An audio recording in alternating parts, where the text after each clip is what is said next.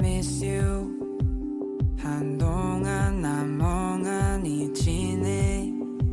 시간은 바쁜 듯이 흘러 Hello，大家好，欢迎收听 Twenty Four Hours 二十四小时浪漫喜剧。我是阿奇，在美国洛杉矶早上十一点二十三分跟大家问好。那我先来简单做个自我介绍，我的本名是杨纯琪，今年十九岁， 然后在美国目前读大一，主修是电影商业 （Business of Cinematic Arts）。我现在真的是非常兴奋，可以在图书馆的一个小教室里面，非常的低调的开启了我的人生第一个 podcast 频道，非常的兴奋，然后终于有这个勇气。那我创建这个 podcast 的原因呢，就是因为我觉得我的人生经历从高中到大学呢。有非常多不一样而且非常奇特的体验，我觉得是我身边大部分的同龄人可能都没有听过的，或是没有亲身经历过的，所以我想要以口述的这个方式向大家分享，就是我天天，比如说我的留学啊，还有我以前在亚美尼亚啊，还有在美国碰到形形色色的人，体验到什么样的文化冲击，就想要拿来这个频道上跟大家分享。那我这个人呢，不知道为什么还蛮多人，就是我身边的朋友都说我有点像怪胎，但是这个怪胎它其实不是一个呃完全的贬义词，他们的意思是说。我感觉我的故事，或是我这个人的态度和个性，跟身边的人都不太一样，所以他们就会有点想要了解我。那我从中呢，我就想说，哦，把这个频道当个树洞，有没有人听？我觉得不太重要，但是就是说，我想要用这个频道来好好探索自己。就像为什么大家都说我比较特别，然后呢，把我这几年来的经历分享给大家。那为什么这个频道它叫做 Twenty Four Hours 浪漫喜剧呢？那 twenty four hours，呃，二十四小时，显而易见的就是说，分分秒秒，我都想要我的人生态度是，我的价值观是一种非常乐观、积极向上的，像电影里的浪漫喜剧那样，天天的充满快乐，然后散播正能量。所以你看我的封面设计就是一个大红大紫标楷体，然后浪漫喜剧这四个字大大突出，然后还有我就是可爱的三个小人物在我的封面上面。所以我的 podcast 其实就想要 romanticize 我的人生，romanticize 这个词就是浪漫化的意思。不论发生生活发生什么事情，我都想要以非常积极、乐观、向上的精神去面对它，然后上来这边跟大家分享。那今天想要跟大家讨论的话题，其实是我刚来美国碰到的一个非常大的问题，就是我觉得是一个我会称作为登短廊的阵痛期。那其中呢，就充斥着。我整个人对未来的迷茫，还有不确定，还有我到美国之后怎么在这个大熔炉里面去寻找自己的立足的位置。那我觉得，其实我接下来讲的这些，并不会只是适用于我这个人。在我身边的朋友里面啊，有在呃申请大学的、申请研究所的呀，然后也是大一新生刚开学的啊，或是有一些嗯初入职场的大四学长姐们，或是说刚考完学测的高三生们。我觉得，其实我现在要分享的，都是非常适用于要进入人生下一个新阶段的人可以去听的。那我刚来美国的时候呢，我那时候觉得说，哦，我的人生一直是在不断的踏出舒适圈，然后进到一个未知的领域。从我高中高二去亚美尼亚，一个人去飞去那边留学开始，我其实就觉得我是一个非常爱冒险的人。但是来到美国之后呢，我发现这是。另外一个层次的挑战。那我刚来美国的时候，前一两个月，我是去年二零二三年的八月来美国的。然后我大概在十一月之前经历了两三个月的忧郁期。我刚来这边，我觉得我就是一个找不到，我就像一个无头苍蝇一样，找不到一个生活的重心。然后我的生活圈和我的朋友圈都还没有建立起来。然后自己一个人飞来美国，甚至一开始还找不到可以住的地方，因为那时候学校宿舍甚至都还没开。然后后来才遇到了，就是有学长姐愿意就是把他们家的一个小空间借来让我住。我其实花了很久的时间去适应，然后呢去听了很多就是台湾学长姐的一些建议啊，就怎么在这里建立一个属于自己的世界这样子。老实说，以前在亚美尼亚，我觉得那样的环境下，你是被迫与人相处的。哦，这边给大家讲一个前情前情提要。呃，我以前读的高中叫做 UWC 呢，它很特别，原因是因为它召集全世界各地不同的文化背景、家庭背景的高中生来到国外，他们十三所学校，然后一起读。IB 国际课程，我们学校那时候大概有两百多到三百多人，都是从八十几个不同的国家来的。所以那时候，其实，在那个环境下，我们每个人都是被迫打开与人交流的。你一定是要非常的 open，非常的 inclusive，才有办法和大家融入、大家交流。那时候的高中更像是给我一种大家庭，然后每个人都可以非常融洽的相处的感觉。但是到了大学之后呢？我发现我是孑然一身诶，我那时候来，我觉得我好孤单，我觉得我没有朋友，我那时候真的非常的焦虑。但是其实那期间我也有很多的机会可以真实的和自我相处，也体验到了所谓的，就是我的中国朋友们会讲的叫做搭子文化，就是当你没有一个 lifelong friends，当你没有一个一直可以跟你黏在一起、朝夕相处的朋友，你就会形成一种，比如说吃饭找吃饭搭子。你运动找运动搭子，你读书找读书搭子，就是你变成你的你的朋友圈，你整个圈子里的人都不是固定的，而是比如说你今天有这一方面的需求，那你就去找那一群朋友；那你今天有另外一方面的需求，那你就是针对你的需求去找不同的朋友。他的那种情绪的价值就被分成了好几个层面，就不像是高中一样，比如说两三个我一直都会形影不离的好朋友，无论是什么吃饭啊、做功课啊，然后呢一起玩戏剧、玩音乐啊，都在一起的朋友没有。我觉得大学很现实，就是一个人做很多事情，但是也没什么好丢脸的。我觉得就是需要去习惯怎么和自己相处，这是一个很重要的事情。所以那时候对朋友的话，就是有一个。重新定义，也更珍惜，就是以前从国中、高中啊，嗯，到现在有累积下来的那些三五年啊，甚至快要就是七八年的那些好朋友们，就是变得非常的珍惜。那同时，我那时候也非常的想家。我那时候，哦天哪，那时候滑 Instagram、滑 IG，它不是会有一个推荐的。呃，界面嘛，我上面全部全部都是台湾的好吃的食物，什么呃卤肉饭、牛肉面啊，然后什么全家新出的抹茶，什么新口味的冰淇淋啊，然后什么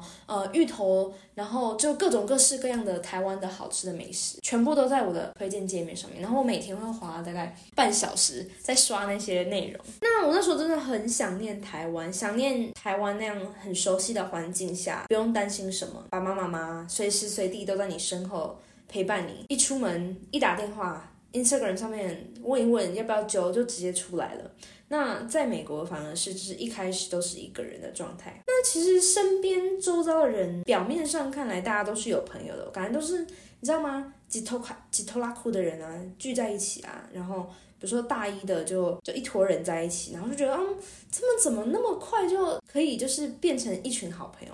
甚至是在一两个礼拜之内，两三个礼拜之内。就在他们的社交软体上，就可以让他们感觉哦，都一起出去吃饭啊，然后一起玩什么的，就觉得好羡慕，怎么会那么快就交到那么好的朋友了？后来去深入一对一和我那些和他们讨论，他们其实都说哦，那也只是表象而已啦，他们也只是线动上面看起来非常的快乐，但其实私底下大家都是一样的，都是一个人在过生活，就是其实一个人才是我觉得异乡留学里面最真实、最需要去面对的事情。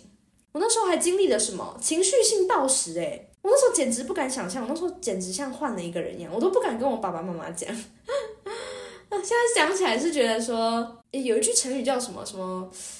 就是什么已过千山，天啊！我的国文造诣实在太差了。现在看起来就觉得说有点好笑，但是那时候其实情绪性暴食，是因为我发现生活中没有什么可以值得令我开心的事情，所以我会选择去吃很多东西，让自己感到快乐。就连我那时候 IG 上面推荐的食物，都是我心我我心里面有一个非常渴望食物去去安慰我，去抚慰我还没有完整的心灵。所以那时候吃好多，那时候吃饭我就觉得是最快乐的事情了。然后加上你知道美国的饮食文化，其实我觉得没有那么健康，我就吃了很多那种高油、高热量、高糖的食物。我觉得他们可以带给我非常短暂的快乐，但是吃完之后那种罪恶感就是又排山倒海的向我袭来。所以我那时候就是一直在这个恶性循环里吃很多，我当下觉得好快乐，吃完之后又觉得天哪，我怎么会吃这么多？然后。放任自己的身材野蛮生长，然后那时候也容易想很多啊，然后情绪非常的低落啊，再加上我那时候生病，我那时候腰受伤，然后一直没有办法去做，比如说因为一直以来我觉得嗯是一个很正能量的人，是因为我非常喜欢运动，我没事就是往健身房、往球场、往舞房跑，我只要有事没事，我我只要心情不好，我就是去运动。但我发现刚来这边就是也没有球友嘛。但自己运动也不是不行啊，但是那时候我就是因为碍于腰伤的关系，所以我并没有能力去做我喜欢的那些事情。我连去健身房，我都只能在跑步机上面走，我就觉得很没有意义，就也不能跳舞，然后也不能就是能带给我多巴胺的那些东西都不存在了，所以那时候就只能靠暴食去。安慰自己。那我也有朋友，他们是经历了什么样子？他们是觉得说，他们到了大学之后，发现有身边有好多比他们都还要厉害的人，所以会产生非常巨大的自我怀疑。那我觉得这个情况，我虽然自自己是没有经历这个情况，是因为我觉得我很感谢我爸妈，他们一直在背后就是跟我说，你今天来到国外读，你一定是开眼界，你一定是来这边学习的，你不是说你在原本的亚美尼亚 UWC，或者你在台湾，你在那边拿第一名，然后你出来的，而不是你是因为你想要继续进步，想要继续学习，然后你来这边，你从最后一名开始当没关系，但是你就是慢慢进步。所以其实我一直都。不会因为说别人比我厉害，然后我就会对自己产生非常大的自卑。其实我比较还好，我学校的人是真的很厉害啦，就是在电影啊，在艺术方面是真的。我的同龄人们都是那种高中国中就已经做过非常多电影制作、电影拍摄啊，非常多的那种。大型制片的经验，我来这边就是从菜鸟嘛，从跑腿小妹开始当，所以其实我这方面是没有太多的自我怀疑。我后来是怎么 overcome，是怎么走出来的呢？我想跟大家说，这些都是正常的。这些东西就是他这一两个两三个月以来，就是如果你把你的人生放大再放大，你就发现它只是你零点零零零零一里面其中遭遇的挫折还有不顺而已。那这些都是可以走出来的，就是因为我发现我自己很容易想很多嘛，吃东西也都是在房间里吃，没有自己的生活圈，没有自己的生活重心，没有朋友。我都一直待在房间里面，我就想说啊，这样不行，所以那时候我就一直走出房门，我就去强迫自己去跟各种人交流，然后去多参加学校的活动。哦，你知道我本来在以前的生活环境下，我是一个非常社牛的人，就是社交社交牛逼，非常的就是外向啊，健谈，然后会主动跟人家讲话攀谈的人，就是那种高铁上的什么北北啊，然后什么健身房的警卫，我都可以哈拉，然后跟他们打成一片，然后变得很好那种。但我发现就是那时候刚开学来，我简直不像自己耶，我是变成一个超级的 introvert，超级的内向者，我简直不敢相信那是我。所以那时候我就强迫自己去多参加学校活动。你只要开始和别人有了互动之后，你就会发现，就是有些人是非常值得你去深交，非常去值得去探索，而不是只是你把自己锁在房间里面，然后胡思乱想。你就是把自己放在那个环境下，然后去适应。那除了那样的话呢？其实我还我觉得有一个很重要点，就是要把宿舍布置的成有家的样子。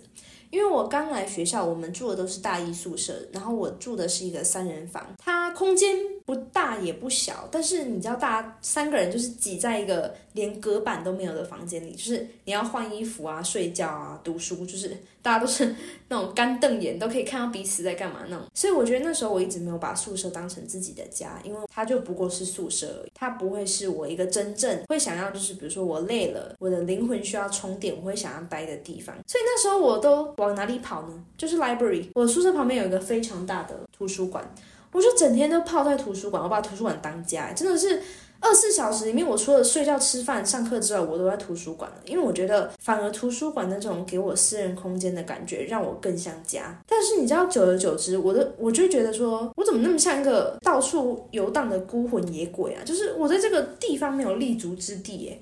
那是直到我寒假。我那时候十二月底我们就放寒假了，我在我的就是也是学姐家，然后我就跟她租了她的房间，因为她人要回台湾。然后那时候我就看了她的房间，她的房间真的是非常温馨舒适。然后那一段寒假住在她家的那段期间，我才觉得说，原来这才是我想要住的地方，有一个自己的一个人的房间，然后里面布置的很温馨、很漂亮，有她喜欢的海报，然后呢床很柔软，然后有自己的浴室啊。因为我们学校的大一宿舍，我们连浴室都是通用的，学校宿舍也没有厨房。但是呢，我发现就是我寒假住在他我朋友家之后，我可以有自己的厨房煮饭，做什么都可以依自己的意愿，我也不用担心说别人在看我。然后我有自己的房间，可以真的让自己充电，然后想要比如说写功课啊。嗯，读书啊，看书、看电影，我都有自己的小空间，能有自己的一个家的样子，然后你去好好的布置它，让你就是无论你今天在外面经历到了什么，你只要回到那个空间里，你就会觉得你是受保护的。我觉得有那样的空间，对自己来说，对在异乡寻找自己的空间来讲很重要。非常非常的重要。后来呢，我也慢慢的找到了自己的目标，我就开始，我后来还做了愿景板，就是 vision board。甚至就是把自己的偶像啊，比如说我的偶像是谁，我那时候很喜欢的演员赵露思，甚至是追剧里面看到喜欢的角色，我都把在，我都把他们放在了我的愿景板上面，我把他们的照片都剪下来，然后拼贴成一个很彩色缤纷的一个呃小板子，然后放在我的书桌前面，我就是以他们为榜样，树立偶像当成目标，然后把。整个注意力都放在自己身上，把自己的情绪、身体状况都摆在第一位，我就发现，天哪，就是生活那些乐色事，什么什么那些胡思乱想啊，觉得自己害怕交不到朋友啊，觉得上课跟不上啊，觉得考试考不好，就是我把那些烦恼通通都丢掉。我就是把自己的情绪，我把自己的现在当下的感受是什么放在第一位，然后拥有自己非常明确的目标，然后每天去实践。哦，我觉得。这样的感受，我真的就是脱胎换骨诶，因为我就是慢慢的就适应了开学的生活，然后也认识了蛮多的朋友，比如在社团啊，或是说我参加很多活动啊，然后就会认识到一些朋友啊，然后是发现是可以深交的，就是他们是可以在我的这条大学轨道上面，可以真的真心和我交流。愿意给我帮助的朋友们，然后我那时候也是，你在美国洛杉矶没有车就等于没有生活的概念，有点严重了啦。但是就是说，这边很值得体验的事情都是需要开车然后出去的。那当然，我那时候也搭了很多大众交通工具，但是就是主要就是我那时候让自己去和愿意跟我出门的人，然后我们一起去接触大自然。那时候，嗯，很多 hiking 啊，然后去滑雪啊、登山、爬山，我都是跟我那些很志同道合的、很喜欢户外运动的朋友们一起去的。哦，我真的觉得接。触大自然是我来这边最感恩的事情，就是不用每天都看着我们学校只有那种红色红砖建筑物，然后每天被关在这个校园里边，会被被关到那种灵魂快要被抽空的感觉。出去接触大自然，我都觉得太美好了，空气好，然后树木、小动物，然后就是一整个心旷神怡耶，就一整个觉得灵魂被解放了。所以我觉得有机会的话，一定不要把自己都关在学校和学校宿舍里，一定要往外走。就是你一定要把自己，你一定要强迫自己去外面看看，你自己去逛超市也好，去逛咖啡厅也好，你自己去干嘛也好，就是不要让自己闷在房间里。即使就我后面，我真的觉得我很幸运，就是有遇到一群就是还不错的朋友，虽然没有说到以前高中那样子有像那样真的非常好的挚友，但我觉得就是有慢慢。再找到说哦，我今天不用因为别人喜不喜欢我这件事情纠结，我知道自己的价值在哪里，我知道我的闪光点在哪。那我现在如果身边没有朋友的话，我只是代表没有找到契合的人而已，所以我不会去强迫自己去改变自己的。我自己本身的个性，然后去去符合别人对我的期待哦，我没有，我后来就慢慢的就说哦，我就是我啊，我很棒，我我真的就我就是很有自信，我就说我不需要为了别人去改变自己啊，我不需要为了因为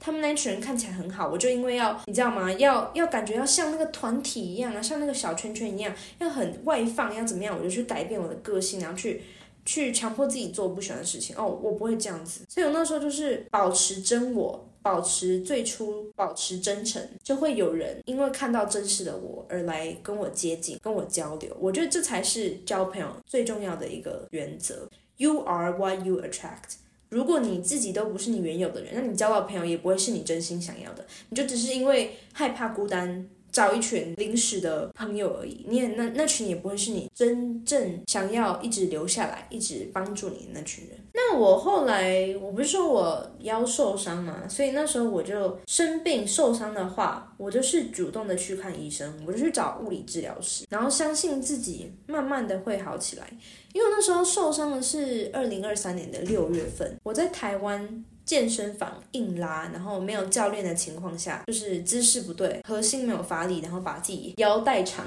练坏了，真的花了快半年的时间才完全痊愈。所以呢，我那时候生病，我真的是真的快要快要忧郁症，但是我就是把自己的心态放平，就是说他一定会在某个时间点好的。他一定会好的，我就这样告诉自己，我就跟自己说，因为那时候，嗯，我的生日是在十一月份，然后呢，我就那时候一直，比如说我那时候刚开学八九十月份的时候，我就一直跟自己讲说，不要担心，你今年给自己的生日礼物就是腰好了，然后你去做什么都可以了，你去滑雪、登山、跳舞、健身都没问题，你就撑到十一月份，撑过去。那就是你的生日礼物，你之后你就可以想干嘛就干嘛。所以那时候我其实就是一直给自己时间，然后去保持一个很正向的态度，允许自己停下来，去慢慢的找到属于自己的生活和步调。那我觉得，如果你今天在国外生嗯生病的话呢，哦，我真的觉得非常的痛苦。我前阵子才得流感，我一直以为是感冒，就是流感，结果我发烧、喉咙痛、全身酸痛，超级不舒服，就觉得自己快要死掉，然后。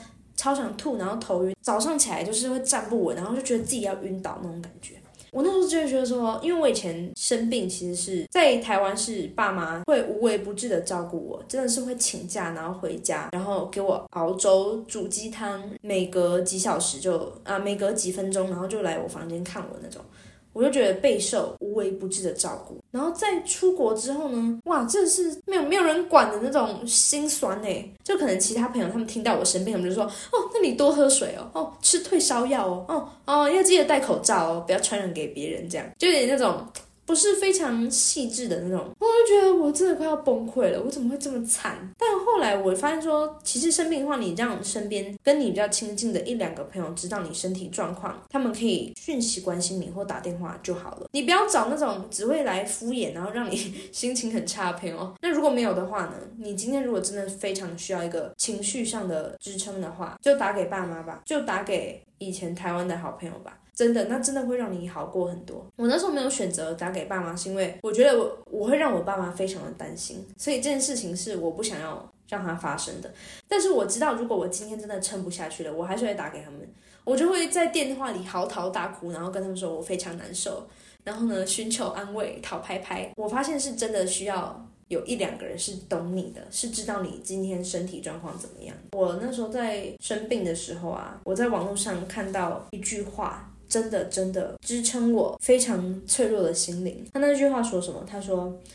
没有活成自己期待的样子也没关系，生病也是人生剧本中的其中一页。不要急着用立可白删掉，你不妨翻到下一页，它又是一个精彩的转折点。”所以那时候我听到之后，我就觉得真的非常的感动。我想说没关系，我们如果把人生一样再缩小缩小，你就会发现它只是一段很短，甚至就是不足为体的小小的挫折。你当下会非常难受，是因为你现在在这个症结点上面你走不出来。真的一定会到了某一个时间点，它就过了，它真的会过了。那最后一点呢，我想要跟大家提到有关于 energy 这个概念，能量。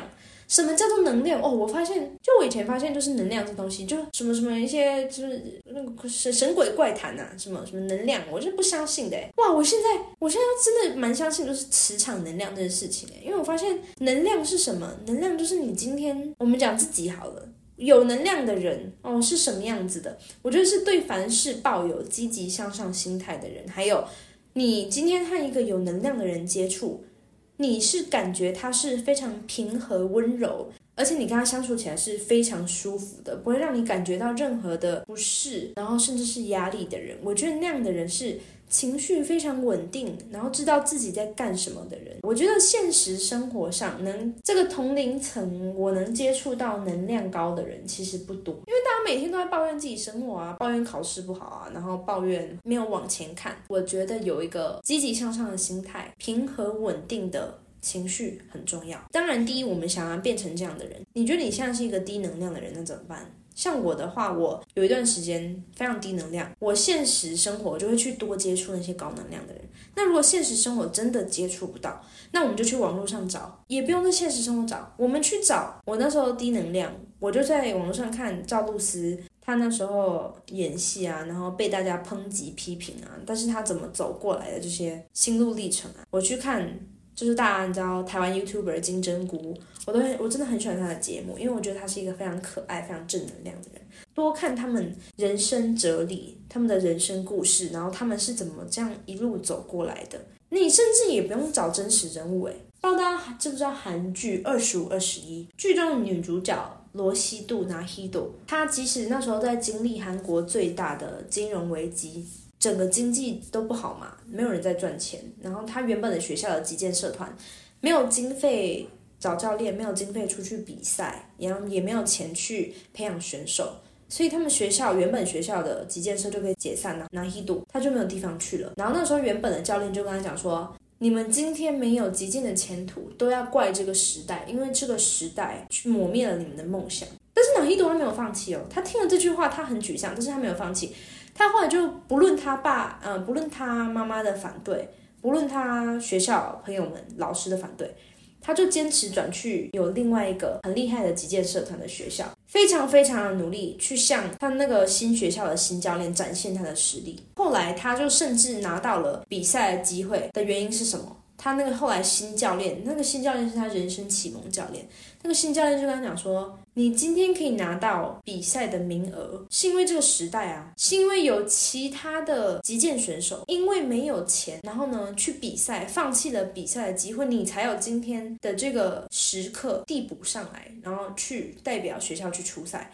所以你知道，我那时候听到，我整个大为震惊，因为时代某一部分葬送了拿 d 斗原本可以在原本学校击剑的一个机会，但是呢，他又让拿 d 斗在原后来的新学校、新社团里面有了出赛的机会。那这一切真的是时代原因吗？其实我那时候觉得说，到底是时代造英雄，还是英雄造时代呢？在拿 d 斗身上，我看到是英雄造时代，因为。他不论今天时代给他的是什么，他都是以一个非常积极、非常乐观的态度，永不放弃的精神去。持续的实现他想要击剑的心。他如果今天在原本那个学校解散社团之后就有放弃击剑的，他不会是今天的他诶，我想说的是，就是嗯，不论怎么样，我们要去接触有高能量的人。然后那时候拿 Hido 他就成为了我留学受到挫折，不知道目标在哪的时候的一个精神支柱。在剧中里面，然后在击剑的那种背影的画面的那个，我都把它剪下来，然后贴在我的那个愿景板上面，然后当做是一个。我的榜样，我只要每当我找不到目标的时候，找不到生活的目的意义的时候，我就会看着他的照片，想说我会成为像纳希多那样的人。OK，所以今天呢，我们就结束了我们第一期的浪漫喜剧。那这一期其实不外乎就想跟大家讲说，无论现在你在什么样的一个新的人生里程里面。请你一定要一定要，就是保持正能量。你要相信自己的生活一定会好起来，一定会好转的。无论怎么样子，我都希望我们的人生都是一场浪漫喜剧。非常感谢大家的收听，那我们下一期再见，谢谢大家。